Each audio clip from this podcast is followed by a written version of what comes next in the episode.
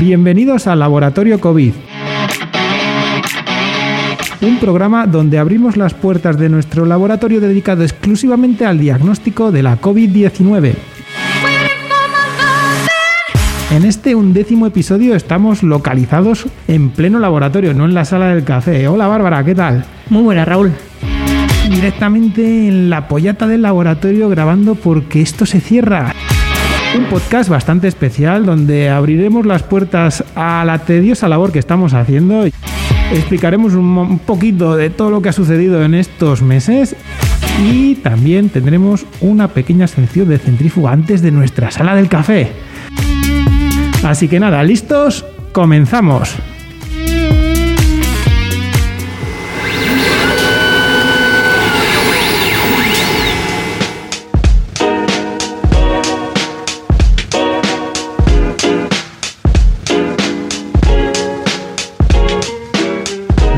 Pues en estas puertas abiertas, Bárbara, estamos haciendo estos días una labor bastante tediosa, como he dicho, y no de mucho agrado para gente de laboratorio como nosotros, ¿verdad? Eh, eh, sí, y lo peor de todo es que todavía quedan tres cajas de esta tarea. Esta tarea, esta tarea, para que os hagáis una idea a todos los oyentes, escuchas que estéis ahora mismo escuchándonos a nosotros aquí en este laboratorio COVID, que es la de destruir volantes, volantes de documentación clínica que tenemos de cada uno de los pacientes que ha pasado por nuestras PCRs. Y claro, eh, estos volantes hay que destruirlos de la mejor forma. ¿Y qué pasa, Bárbara? ¿Qué estamos haciendo? Con nuestra amiga la trituradora, La tenemos ahí, luego pondremos, si queréis, un momento de. ponemos musiquita de, su, trituradora. de su labor, de nuestra nueva compañera, porque también podemos decir que ya estamos aquí solo Bárbara y yo. Sí, sí. Se nos han ido todas las compañeras ya a sus trabajos que han encontrado en respectivos lugares y empresas. Y bueno, pues en estos últimos días estamos teniendo a una nueva compañera que es una destructora de papeles muy buena, alemana, Eh, sí, así por internacionalizar el grupo. Sí, ¿verdad? Había que abrir puertas. Pues Hemos abandonado las Quant Studio. Sí, nos, han abandonado nos han nosotros, abandonado. que decirlo. Nos han abandonado. Las Quant Studios son las máquinas de QPCR. Pues teníamos tres, una no operativa, pero teníamos tres aquí trabajando con ellas a tope 2 y bueno, aún nos queda una 7500 que para los que sean amantes de laboratorio es como si fuese una pieza casi de museo, aunque es de 2006. Pero es una reliquia, Pero- ya tiene un carácter de reliquia, la verdad. Sí, sí, tiene un color típico y Sí. añejo de, de máquina y un portátil que hemos visto que está corrupto por todos los lados de tanto uso y pincho seguramente que le hayan metido al pobre. Es laboratorio, esto ya es laboratorio de los 80 o tal. Pero bueno, volviendo un poquito a las puertas abiertas, a esta tarea que tenemos de destrucción de papeles, sí que os podemos contar que daos cuenta que hemos eh, llegado a manejar más de 30.000 muestras y cada muestra va asociado a un papelito, así que tenemos ahí asociados, ya veis, más de 30.000 papeles que hemos ido poco a poco estos días eh, intentando destruir, pero es que esto no termina de bajar. No, no tiene fin. No tiene, fin, no tiene fin porque además eh, fijaos que es una cosa curiosa que no a lo mejor no se percata uno de ello pero si os dais cuenta aquí en España cuando se, se genera un volante y se asocia alguna muestra a ese volante cada muestra tiene una etiquetita. Y en el volante se pegan el resto de etiquetas que quedan pendientes por las muestras que igual se llegan a poner después, porque por ejemplo, a lo mejor en una analítica normal, pues tienes que hacerte cuatro o cinco pruebas. Igual hay cuatro o cinco tubitos, o luego tienes que hacer, eh, yo que sé, un análisis de orina y te cogen una triqueta de tal. Pero es que estamos hablando aquí que hay, yo veo así de primeras, 1, 2, 3, 4, 5, 6, 7, 8, 16 pegatinas mínimo en cada uno de, de los papeles que se pegan después encima del volante. ¿Y qué pasa con la estructura de papeles? Si, si hay alguna etiqueta de estas. Pues pasa que te traga una grapa, pero la pegatina no Eso demasiada es. ya. Como la estructura se basa en unos rodillos, ¿no? Con dentados, pues eh, pillan la pegatina y se traba, porque claro, como pille el lado que pega, pues Sí, se va a trabar la pegatina. Así que es lo que ha dicho Bárbara. O sea, pasa una grapa perfectamente, pero las pegatinas no puede ser. Entonces, la verdadera labor que estamos teniendo es que es justo quitar las pegatinas. O sea, tenemos que quitar las pegatinas que sobran para poder luego triturar y destrozar los papeles y eliminar por ese eh, reglamento general de protección de datos que tenemos que seguir. Todo era más fácil cuando no lo había. ¿Verdad? Y, Todo era mucho más y fácil. ahora lo, lo fácil que sería que todos, ya te- que todos tenemos en el móvil el código QR, guay, ¿eh? pues no, el volante a mano y con papel. Así que bueno, es una labor que tenemos que hacer aquí, administrativa, que en otros laboratorios sabemos perfectamente que no se hace, que los volantes se van a labores administrativas y que la destrucción pues ya dependerá de aquel departamento. Pero aquí es que nos lo guisamos y lo comemos todos nosotros. Sí, sí, no, estamos sacando unas skills para cualquier cosa que vamos. Así que nada, en nuestros currículos apuntaremos al final esa labor de destrucción. eh, sí, sí. También digo una cosa, yo he propuesto hacer una hoguera, pero de momento no ha cuajado la idea. Eh, Bueno, a este paso igual, Bárbara, llegamos a San Juan, ¿eh? Sí, sí, y sí, sí. ya está. bueno, vamos a pasar al Vortex. Y, y bueno, dale un momento ahí a la máquina, Bárbara. Vamos a venga. un Vamos a darle a Bárbara. a ver, eh, te, sujeto, un- te sujeto el micro si quieres. Vamos a poner ahí el micro, que estamos aquí Esto es, esto es sencillamente apasionante. Tú coges, ahí, y se acabó. el sonido es muy zen y la verdad que te da, te da mucha paz mental. Lo que da es mucho cansancio en la espalda, porque es- nunca llegas a tener una posición adecuada para Nunca. triturar 30.000 papeles. Así que nada, lo dicho, pasamos al Vortex.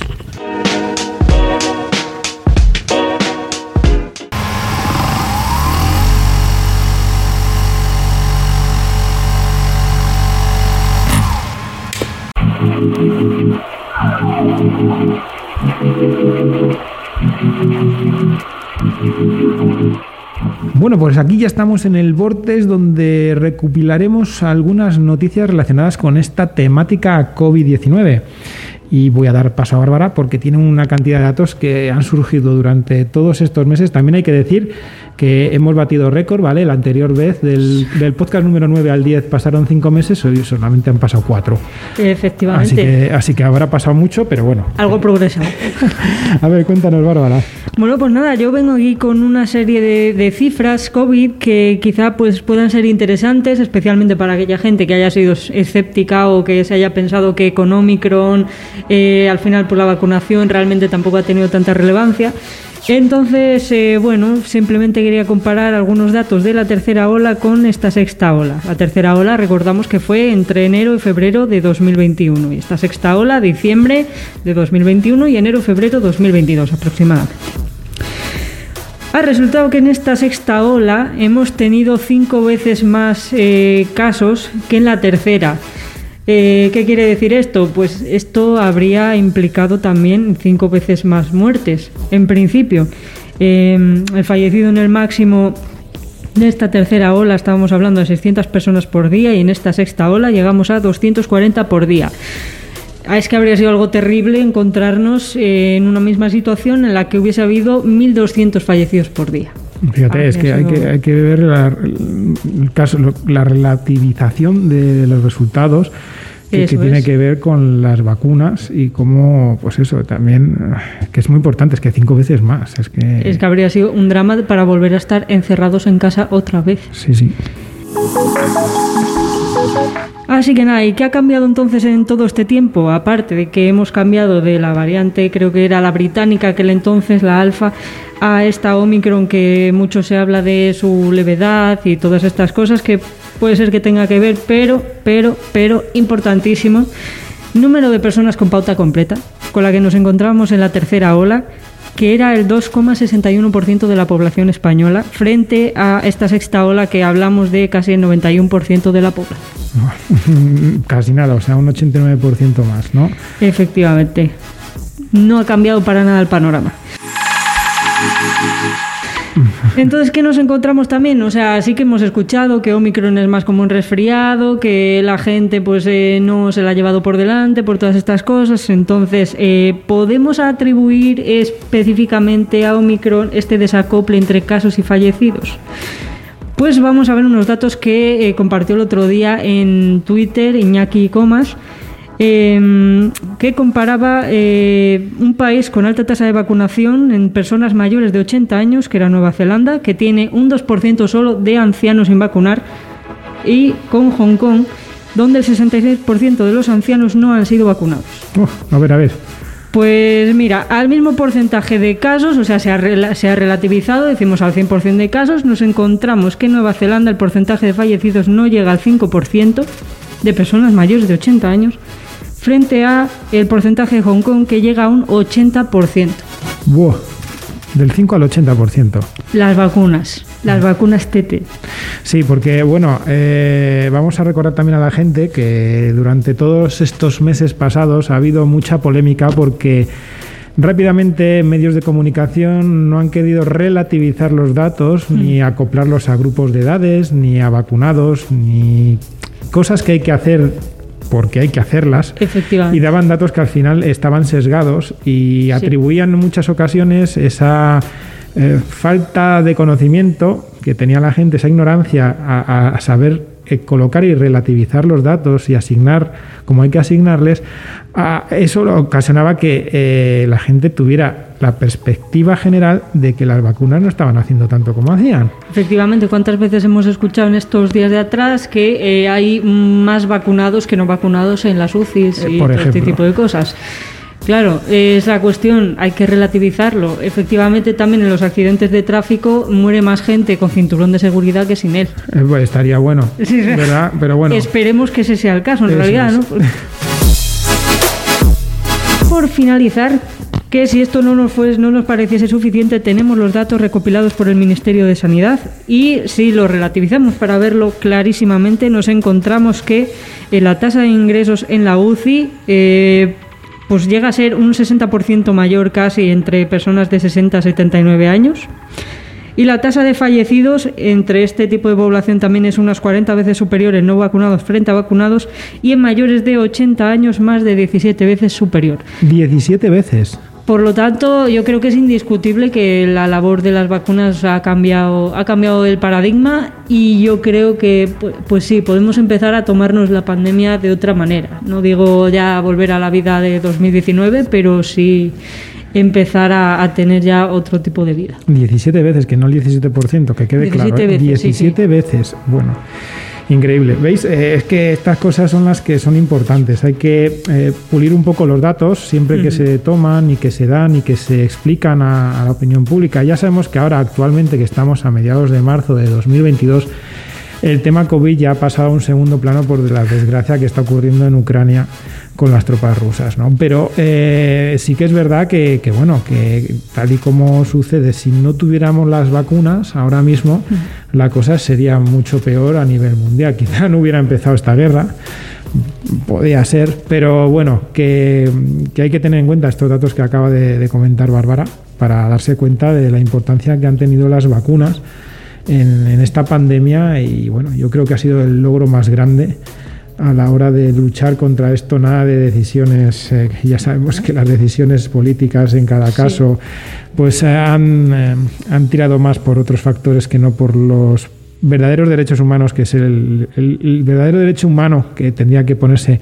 delante de todos, que es el de la vida y dejarse fundamentales y chorraditas de constituciones y demás payasadas, que es que lo tengo que decir así porque es que me pone malo que se ponga por delante el querer dar un paseo, tomarse una cerveza, que el que muera un ser querido. O sea, me da lo mismo. Sí, bueno, así como lo de tirar atrás, o sea, lo del Tribunal Constitucional declarando inconstitucional lo del estado de alarma, que dices, bueno, ya según la Constitución, vale, pero ¿qué haces con las personas que salvó la vida ese confinamiento?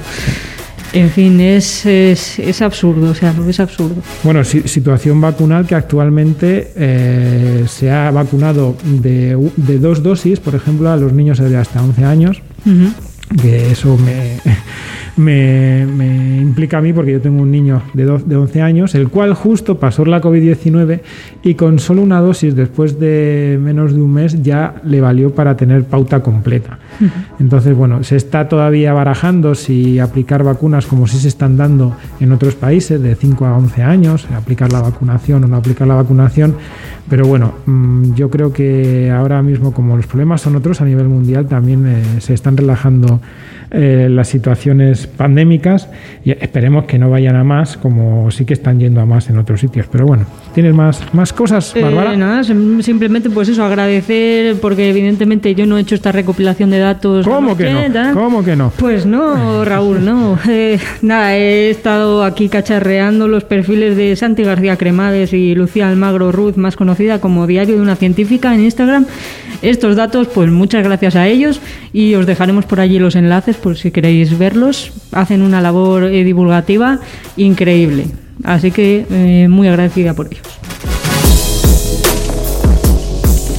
Pues yo voy a comentar alguna que otra noticia, porque sí que es interesante cómo mm, pues, esta actualidad COVID ha ido evolucionando poco a poco. Como ya sabéis, bueno, pues han estado eh, eh, repartiendo vacunas alrededor del mundo con la iniciativa COVAX. Aquí en España, al final, las que se han impuesto han sido las de Moderna y Pfizer con su ARN mensajero. También se estuvo con AstraZeneca al principio y con Janssen, pero bueno, con sus pequeñas movidas que tuvieron al principio y viendo que al final iban a tener eh, la mayoría de ellas un refuerzo y al final ese refuerzo lo han dado siempre con Pfizer o con Moderna, pues bueno, yo creo que han sido las, las vacunas ganadoras en, este, en esta pandemia, en este final de pandemia sobre todo. Sin embargo, sí que quería destacar que durante todo este periodo hemos estado comentando otro tipo de vacunas y sobre todo aquí en España que se han lanzado cuatro principales proyectos de, de, de desarrollo de vacunas, no de vacunación, de desarrollo de vacunas. Pero ¿qué ha pasado? Claro, que viendo cómo ya está vacunada casi el 90 y muchísimos por ciento de la población, cómo ya eh, la necesidad de vacunación de esa cuarta dosis supuesta, pues bueno, yo creo que ya está empezando a verse más quizá un carácter más comercial de las propias farmacéuticas y empresas biotecnológicas que de una necesidad inmunogénica a la hora de desarrollar nosotros la batalla con, contra la COVID-19. Por lo que, no sé yo, ahora estamos hablando sin saberlo, ¿no? Pero a, a estas alturas, viendo cómo se desarrolla, viendo que ya tenemos eh, la mayoría una tercera dosis, que combatimos bien estos achaques que están viniendo ahora con nuevas variantes, eh, es muy probable que quizá un refuerzo X algún año puede que llegue. No creo que venga de forma eh, flagrante una cuarta dosis por Yo ahora. Yo creo que no. A no ser que venga una variante nueva que nos. Que no funcione. Eso es, que no, no active nuestro sistema. Pero sí que es verdad que me entristeció un poquito, ¿no? Que los cuatro proyectos españoles sí que están eh, como ya frenados completamente Mm. en su desarrollo, porque, por ejemplo, eh, el equipo de Mariano Esteban del Centro Nacional de Biotecnología, el CSIC, pues ha renunciado, este, este eh, CSIC, este centro ha renunciado al ensayo con humanos de esta vacuna que estaba de las más era eh, la más avanzada en su proceso de desarrollo, ¿no? Claro, eh, se le suma eso, ¿no? Pues que la financiación que tienen no es ni por asomo la que han tenido las grandes farmacéuticas y que ya la necesidad de esas vacunaciones no son las que eran cuando se iniciaron los proyectos. Aparte del equipo de Mariano Esteban, como conocéis, el de Luis Enjuanes, que ya lo hablamos en un podcast que estaba desarrollando la primera vacuna intranasal. Y ellos tampoco han comenzado los verdaderos ensayos clínicos para poderlo desarrollar. Por lo mismo, igual que la vacuna del proyecto de Vicente Larraga, del Centro de Investigaciones Biológicas Margarita Salas, lo mismo. Eh, tienen otras formas de actuar, de desarrollar las vacunas, pero todos se encuentran, como este, en fases preclínicas en modelos animales. Y por último, IPRA, que era la vacuna española de iniciativa privada, esta avanza más rápido por la pasta, como todo, siempre es lo mismo. Está en la fase final del ensayo clínico, en la fase 3, y la Asociación Española del Medicamento autorizó un segundo ensayo en fase 2B. La anterior pues es- servirá para comparar esta respuesta contra Omicron que generan las personas con dos dosis de AstraZeneca. Están en esos estudios que aún no se afianzan como para poder lanzar definitivamente la vacuna al público. Entonces, bueno, eh, estos, pues, son las estas son las situaciones que se están viviendo en el desarrollo de vacunas y, y, pues, ahí queda la cosa, ¿no? Eh, es una situación pues, eh, que ha servido, yo creo que para impulsar la ciencia, para desarrollar y ver cómo se trabaja y también es una buena perspectiva que la gente se dé cuenta lo distinto que es que una empresa fuerte y con dinero tenga los medios para generar todos los ensayos, ¿no? Y que se le haya impulsado también desde las distintas agencias para que pudiera llevarse a cabo la vacunación como se ha llevado a cabo hasta ahora mismo. Otra que me ha hecho mucha gracia es que, claro, eh, efectos colaterales que se están viviendo ahora mismo son, por ejemplo, que las fábricas de consolas de, videojuegos están cerrando por un brote que está ocurriendo en China. No. Sí, eh, China es el centro neurálgico del desarrollo tecnológico y de la fabricación de los llamados semiconductores, que son unas piezas muy específicas para el desarrollo de los procesadores base para todo tipo de maquinaria tecnológica de este estilo, ya sea videojuegos como móviles. Y bueno, eh, lo que ha ocurrido es que, claro, en China hay un brote bastante importante y en China se lo toman mucho más en serio de lo que parece que se lo toman aquí en España, tanto que decimos, allí lo que quieren es eh, pauta cero de contagio, o sea, no quieren nada de nada porque no se las quieren ver como se las han visto durante toda la pandemia. Por lo que en el momento en el que eh, surge un brote, por muy pequeño que sea, se confinan automáticamente, cierran todas las eh, fábricas o lugares que estén asociados a estos brotes y pues uno de estos lugares pues, son los centros tecnológicos como el desarrollo de las consolas. Entonces, eh, esto, sí, sí, sí, sí. esto me quedaba así un poco porque claro, eh, es algo de ocio que no es vital. Sí, sí. Pero sí que son daños colaterales que están surgiendo por, por, por, por estos brotes que surgen en lugares que, bueno, que están lejanos, que aún no nos llegan las noticias, pero de pronto, uy, que no tengo disponibilidad de la Nintendo Switch, ¿qué pasa? Pues pasa. Como andamos sobrados de disponibilidades de cosas, de todo. Sí, eso, y sobre todo ahora con las huelgas de transportes que estamos surgiendo, que están surgiendo debido a, al problema que, que, pasa de, de, la guerra de Ucrania y de la falta de combustibles y etcétera, En fin. Es curioso también otra noticia que he leído y es que eh, los contagios de COVID-19 están descendiendo, descendiendo más o menos en casi todos los lugares del mundo, a excepción de estos brotes que están surgiendo, ¿no? Pero, por ejemplo, eh, gente que nos puede escuchar, latinoamericanos, allí eh, ha descendido en toda Latinoamérica, exceptuando en el Caribe donde ha habido un impulso bastante importante y bueno, allí mm, nos dicen que se ha detallado que en América se han registrado 901.000 nuevos contagios, un 19% menos que la semana anterior. Sin embargo, en el Caribe y en las islas del Atlántico han aumentado un 56%.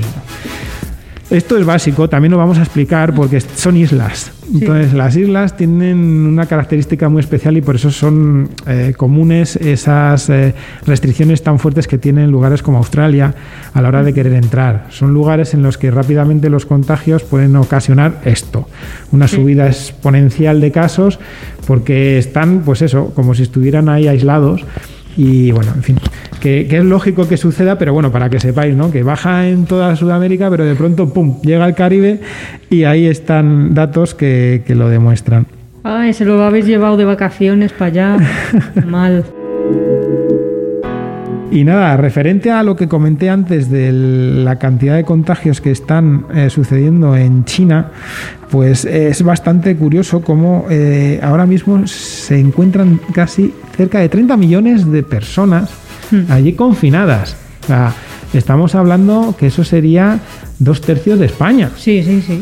y, confinadas de, estar en casita y que no se pueden mover. O sea, que es que, vamos a ver, ¿sabéis?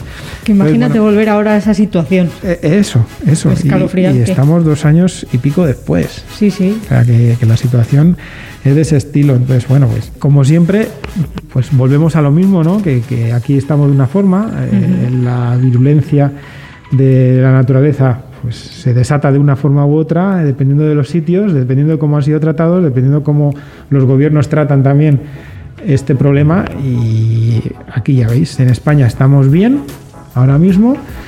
Parece que esta sexta ola ya está totalmente en declive, que va bajando sin problemas. Los casos importantes que son los de muertos, pues ya no saltan tanto a la, la polémica ni a la alarma como sí que se podían hacer, incluso se está ya barajando completamente eliminar mascarillas de lugares eh, bajo techo, que eso es una situación que ya se dice mucho. Aquí ya, ¿cuánto hace ya que llevamos sin mascarilla por la calle? dos tres Eh, semanas, pues, sí, no sé cuánto ya. fue- yo creo que sí, fue en febrero cuando la quitamos, pero no recuerdo.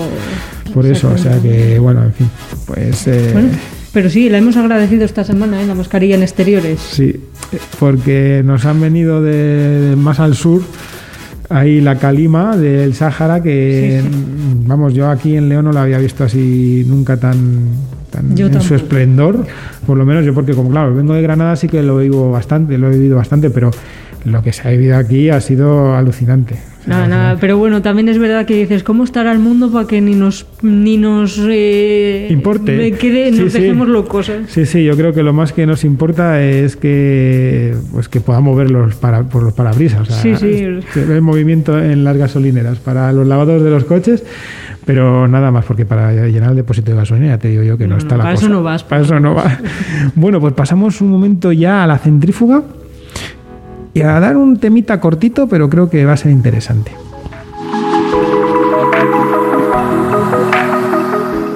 Estás escuchando Laboratorio COVID.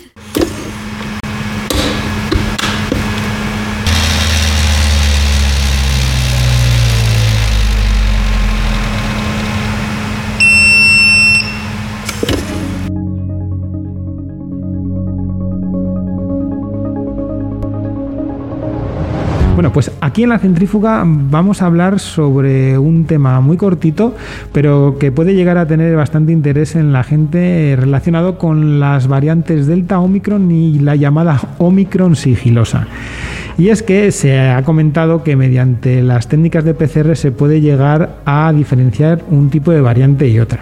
Esto es un sí y un no. La única técnica que sirve para saber certeramente que es un tipo de variante u otra es secuenciar. O sea, tomar ese fragmento que es el ARN del virus, llevarlo a secuenciar, que es leer letra por letra toda la secuencia, todo lo que forma parte de ese ARN viral. Saber todas las letras y ver y comparar con las bases de datos. Es la única forma certera mm, que se tiene para saber y conocer qué tipo de variante se tiene o no se tiene, o qué es la que está de predominancia, que es la que ahora mismo estuve leyendo, que un 99% actualmente en España de los contagiados tienen Omicron. No comentan Omicron sigilosa, solo Omicron. Así que bueno, ese es el, el- el dato actualmente a mediados de marzo de 2022. Pero sí es verdad que eh, la utilización de distintos kits de análisis clínico pueden darnos alguna información que nos da presumir, presuntamente, como dicen los abogados, presuntamente son sospechosos de que tienen una variante u otra. Esto es porque existe un kit de una marca que eh, no lo voy a decir evidentemente porque no nos están pagando, aunque si nos quieren pagar pues lo añadimos luego en las cuñas. Sí, sí, ¿verdad? no estamos cerrados a, a- patrocinios. ¿verdad? No, no, patrocinios, nada. estamos abiertos a todos. Y, Patrocinamos lo que haga falta. y para la estructura de papeles de 4 kilos también. Nos En- vendemos fácil. Eh, pues eh, este kit lo que hace es analizar tres genes, tres genes que tienen que ver con el ARN viral, evidentemente. Eso- entonces, mm, de esos tres genes, uno de ellos es específico de la súper conocida proteína S, el spike, que tiene este coronavirus tan famoso. Bien, dependiendo de si aparece o no aparece esa eh, gráfica que dice que encuentra o no esa proteína S, supuestamente tiene un tipo de variante u otra. Esto es, lo que sucedió al principio con la Delta es que siempre se veían las eh, antes de llegar Delta se veían eh, las bandas, las tres bandas que tenían que salir, las tres líneas, las tres amplificaciones de esa zona del ARN viral en todas en todos los, los pacientes, ¿no? Entonces veías que tenía positividad ante COVID-19 y salían las tres banditas, muy bonitas. Sin embargo, con Delta pasaba que no salía la banda S. Entonces se empezó a asociar que los pacientes que tenían este tipo de gráficas sin la banda S podían tener lo más seguro la delta. ¿Qué pasó con Omicron? Pues que Omicron volvió al estado an- anterior. Omicron es una variante la cual esa proteína S pues eh, es defectiva, como quien dice, la cual lo que significa que tiene un error el cual sí que lo detecta el kit. Hmm. Por lo tanto, volvía a salir. Y teníamos otra vez las tres banditas, las tres rayitas, las tres amplificaciones en la gráfica. Fantástico. ¿Qué pasa con Omicron sigilosa? Pues que se supone que vuelve a fallar y vuelve a desaparecer esa banda S. De ahí que se presuponga que tienen esta nueva Omicron sigilosa, puesto que la gran mayoría de todos los pacientes ya están con Omicron, entonces si no aparece la banda se supone que es Omicron pero sigilosa. Y esta es la diferencia que podemos ver en PCR. Sin embargo, como digo siempre, el único eh, sistema, la única forma de asegurarse que tiene un tipo de variante u otra es mediante secuenciación. Claro, no deja de ser al final la PCR en ese sentido un diagnóstico indirecto. Diagnóstico que se estoy haciendo así con los dedos, como Eh, entre, entre comillas, comillas, eso es. indirecto. Entonces, bueno, te puede ser útil, sí, o puede no. pero- Puede, puede eso, pues eh, a lo mejor al analizar un grupo variado de personas, pues hacer una criba y decir, vamos pues a seleccionar quizá este mm, grupo de personas y vamos a, a- a presumir que tengan esta, esta variante otra. Pero lo dicho, estos son los datos que, que puede dar la PCR, pero lo más fiable de siempre es secuenciar.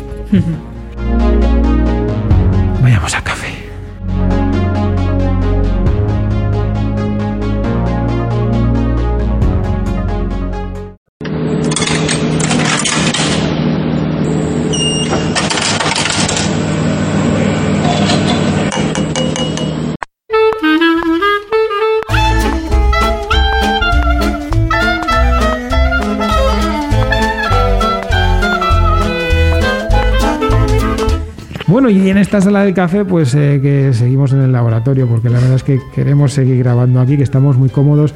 No se oyen demasiados ruidos, creemos, porque estamos como siempre con nuestros micros de viaje. Desde luego aquí no tenemos los ventiladores o lo, lo que Sí. sea eso que había en la sala. Sí, como también tenemos las máquinas todas paradas, pues la verdad es que se puede escuchar quizá el poco eco que genera el laboratorio. Pero es que han pasado muchísimas cosas y hemos estado en el café, la verdad es que bastante activo- activos con todo lo que ha sucedido en Sí, estos sí. meses, ¿eh? porque bueno, aparte del fin ya de la erupción volcánica de Cumbre Vieja, Sí, sí. que fueron tres meses que, madre mía, que no dieron eh, luz a un montón de especialistas en vulcanismo en este país.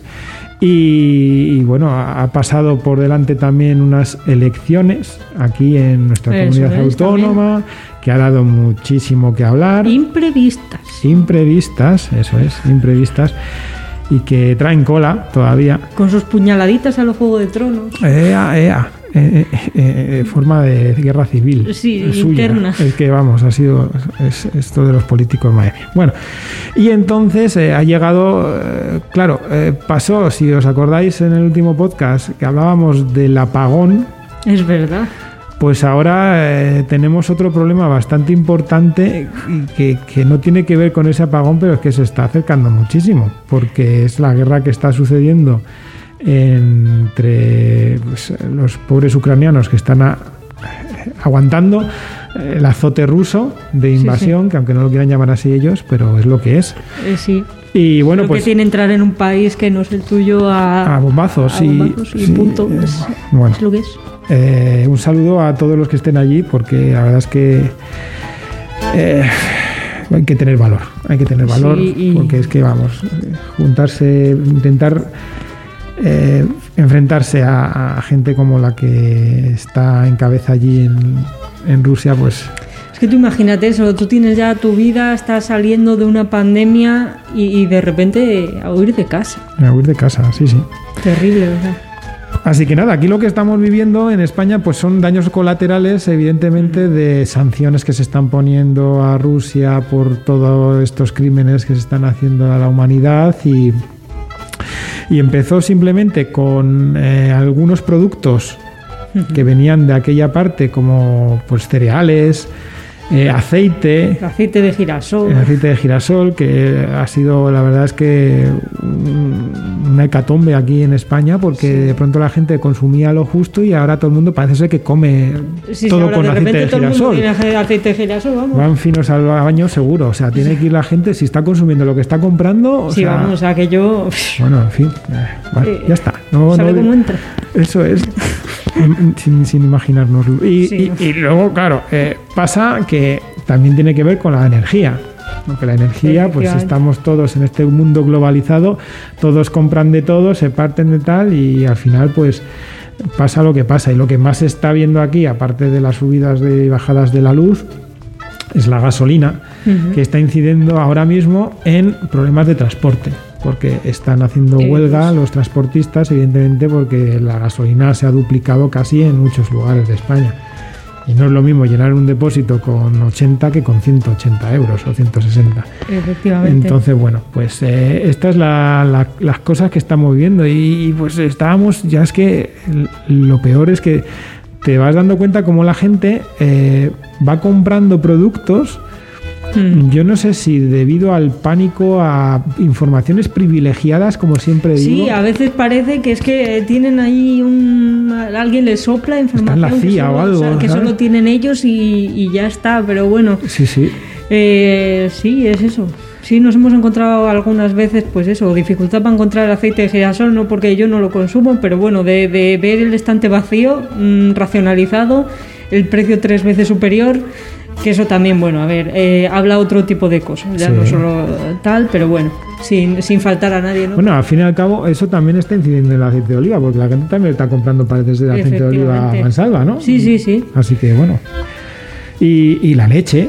O sea, Y la leche. Lo de la leche es la leche. O sea, yo estos días. mm, Yo lo de la leche estoy perdida. tres días llevaba yo estos días intentando comprar eh, una caja de seis de leche. O sea, mm, en serio, no entendía. Y hoy he ido al supermercado y habían abierto cuarto de hora antes de que yo llegase y lo único que veía en los carros de la gente era leche. Entonces, bueno, pues me tendré que unir a algún grupo de Sí, Telegram algo que informen de esta información privilegiada porque yo alucino en colores. Esto tiene que estar en alguna red social, seguro. Segurísimo, seguro. segurísimo. Pero sí, ya es verdad, sí, recuerdo habértelo comentado el viernes pasado, que después de trabajar me pasé por el Mercadona y ya me llamó la atención que digo, no hay ni leche entera ni semidesnatada, hay aguachirri solo. Solo, solo está la desnatada. Hala, venga, hasta luego. Y sí, sí, o sea, parece que bueno, esto va un poco más para largo de lo que... Y ya, ya pasamos al siguiente nivel, que es eh, el miedo radiactivo. O sea, el miedo al apocalipsis total que está haciendo que la gente esté comprando yoduro potásico como si fuese la sal de la vida. Sí, como sí, sí, sí. Se ha acabado de los suministros, parece ser que por internet aquello es el, el producto más codiciado. Que ahora imaginaos también levantarte un día con todas estas noticias de que se guerra no sé qué y de repente ver el cielo amarillo. Hombre, pues Sí. te acuerdas un poco, ¿sabes? Aquí la verdad es que sí que fue un poco mosqueante levantarse y decir yo, por ejemplo, que estaba totalmente dormido porque ese día me levanté muy pronto. Iba por la calle andando y dije, guau, está estos días lloviendo y encima hoy niebla. Pero claro, aún no estaba amaneciendo, pero según iba andando veía un poco así un color raro, pero sobre todo fue la temperatura, que eran 9 grados. Claro, es verdad. Y esto no, niebla no puede ser a estas horas. Entonces luego ya, claro, nos dimos cuenta por Por la cantidad de es- polvo que tenía. Eso es, la capa de los coches. Digo, uy, mira, todos los coches han cambiado de color a la vez, ¿no? Esta- Estaban todos. ¿Cómo se lleva el marrón? Qué, qué bonito. Y bueno, pues eh, la verdad es que Sí, pero mosqueaba. No, te lo esperas y de repente ves eso y dices, pues esto, esto son cenizas nucleares, Sí, sí. radiactivas. Y lo que habrá pasado para que llegue aquí. ¿Qué habrá pasado esta noche? Eso es. ¿Qué habrá pasado esta Ni noche? idea, nosotros ni idea. Entonces nada, ya hemos cambiado el chip, Bárbara y yo, y ahora mismo estamos pues paranoicos pensando qué hacer. y- Ya estamos aquí preparando el búnker. eh, bueno, a ver, es broma, o sea, evidentemente pues no te preparas en dos días para un ataque nuclear. Claro. Pero, pero bueno, a ver, nada, os acordáis de lo que dijimos en un apagón, ¿no? Pues, parecido. Eso es. Importante, material de la casa, ladrillo o hormigón. Ya Eso no es. es. que no os puedo decir más. Eso, si vivís en casas de madera, lo siento muchísimo, pero a otra. Sí, eh, O sea, las cosas como son, ¿no?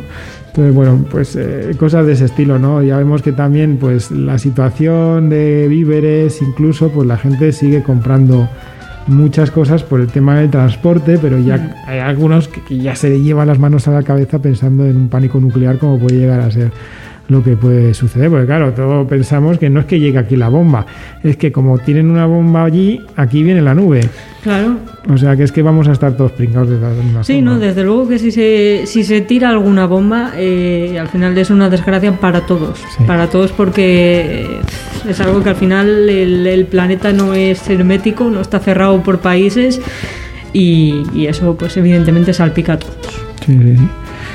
Así que eso se ha- han estado siendo los temas del café últimamente, entre lo que nos han podido dejar, porque claro, estamos en un periodo extraño en el que compaginamos la, el- el- la desmantelación del propio laboratorio con la destrucción de documentación, con unas últimas pruebas que hay que hacer, que, tenemos que llevar un tipo de muestras a un sitio y a otro. Y pues no nos queda mucho tiempo de café, la verdad, pero sí que Buah, madre mía, la situación en el mundo mm, está dándonos, pero mucho, mucho que hablar últimamente. Sí, la verdad es que cada día ya te levantas como diciendo, a ver hoy qué ha pasado. A ver hoy qué ha pasado. Así que, así que nada. Yo voy a recomendar un podcast que se lo he dicho a, a Bárbara y estos días eh, mi padre me lo recomendó porque en realidad es un podcast interesante ya que es de un canal de YouTube pero cuyo audio, audio está muy cuidado porque sí que es verdad que yo, vamos, me encantaría tirar piedras a todos los Twitcher y YouTubers que lo único que hacen es coger el audio que sacan de, de sus publicaciones en estos canales de audiovisuales y colgarlos directamente a podcast sin escuchárselo, porque hay muchas veces que tú cuando ves eh, un canal de YouTube o de Twitch y ves a las personas que se mueven, que hablan, que no sé qué, no te das cuenta tanto del audio porque estás viendo qué están haciendo, pero cuando solamente lo escuchas, madre mía, bueno, pues en este caso no. Se- es el The Wild Project de Jordi Wild, que es un youtuber pues, de bastante éxito aquí en España, hizo hace unas semanas una entrevista a Arturo Pérez Reverte, que es bueno, pues un literato, eh, periodista primero, ahora literato de aquí de España, muy famoso, muy polémico, hay que decir las cosas, porque bueno, en fin, esta persona tiene 71 años, es eh, académico de la lengua española. Pero bueno, con lo que ha vivido y tal, pues tiene eh, pues a veces unas formas de actuar de cara al público que sí que es verdad que te choca bastante y es, es polémico, es una persona bastante polémica. En redes sobre todo es muy polémico por cómo, cómo actúa, ¿no? Sin embargo, sí que es, eh, es de, no sé, de apreciar esta entrevista, porque claro, a mí me gustan mucho los podcasts que son conversacionales, o sea que es una tertulia entre dos, que comparten una Sí. conversación que sí que se, a lo mejor tienen un pequeño guion, pero mm, no se ciñen a las preguntas, sino que fluye la conversación.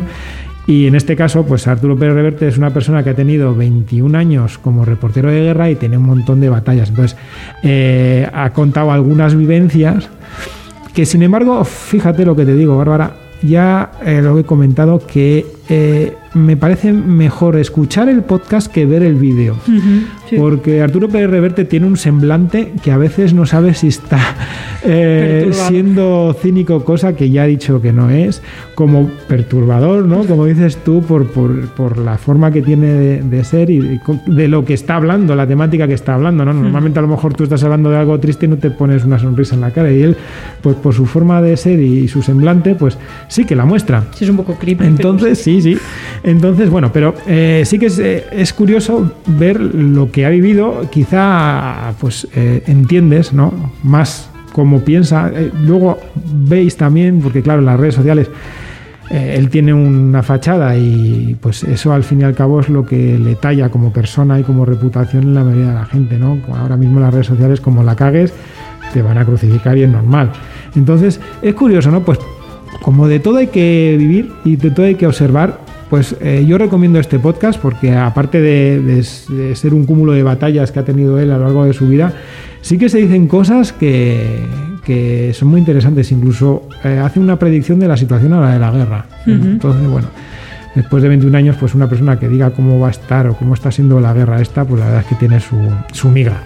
Y el podcast lo recomiendo por eso, porque eh, aparte de la, la temática, de cómo es, eh, ya he visto, no lo conocía, y eso que es un podcast con mucha trayectoria, no lo conocía, pero ha tenido muchísimos invitados de muy variados.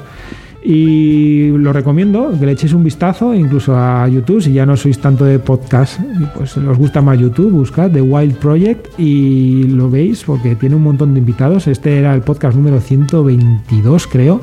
O sea, que haceros una idea, ¿vale? Hay material. Y luego tiene más cortitos y con otras temáticas, así que esa es la mi recomendación de hoy. Así que ya está. Podcast dedicado a, a vivencias en este caso y, y dado por Jordi Wild. Pues muy bien. Apuntado. Apuntado, ¿no? Pues nada más, yo creo que este podcast casi casi vamos a cerrarlo porque yo creo que sí. Queda pendiente hacer unas puertas abiertas, a ver si mi estado actual en casa, el laboratorio y tal, me deja tener un poco más de tiempo para editarlo, que es el del Elisa, porque ya hemos grabado unos ruidicos. Eh, saludamos a Sara, tenemos golpes, tenemos golpes. Sí, Sara. tenemos golpes, pero no los tuyos. No los tuyos, así que tendrás que volver. Sara, también queremos saber, ¿eres negacionista también de un ataque, nu- eh, ataque nuclear? Ataque nuclear? Eh, seguro, seguro. O sea, ya la del apagón, pues espero que lo sea a, a Y bien. que tenga razón, ¿eh? Eso es, por favor, que lo seas a No, bien. pero aquí creo que realmente somos un poco más escépticos, pero bueno, como, como hay gente que está muy cucú, pues Sí, sí. tampoco sabes. Sí, sí. En fin.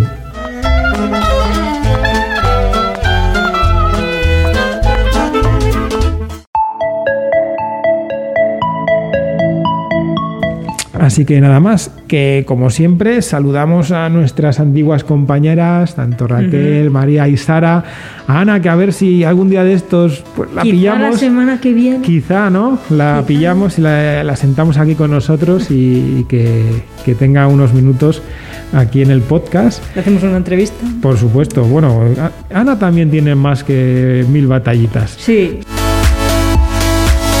¿Cómo ha visto la pandemia una persona que lleva desde que hizo su tesis doctoral trabajando con coronavirus? Que haya sido es. porcino, pero coronavirus. Sí, sí, pero vamos, al fin y al cabo es eso lo que Muy dices tú. Es- sería muy interesante.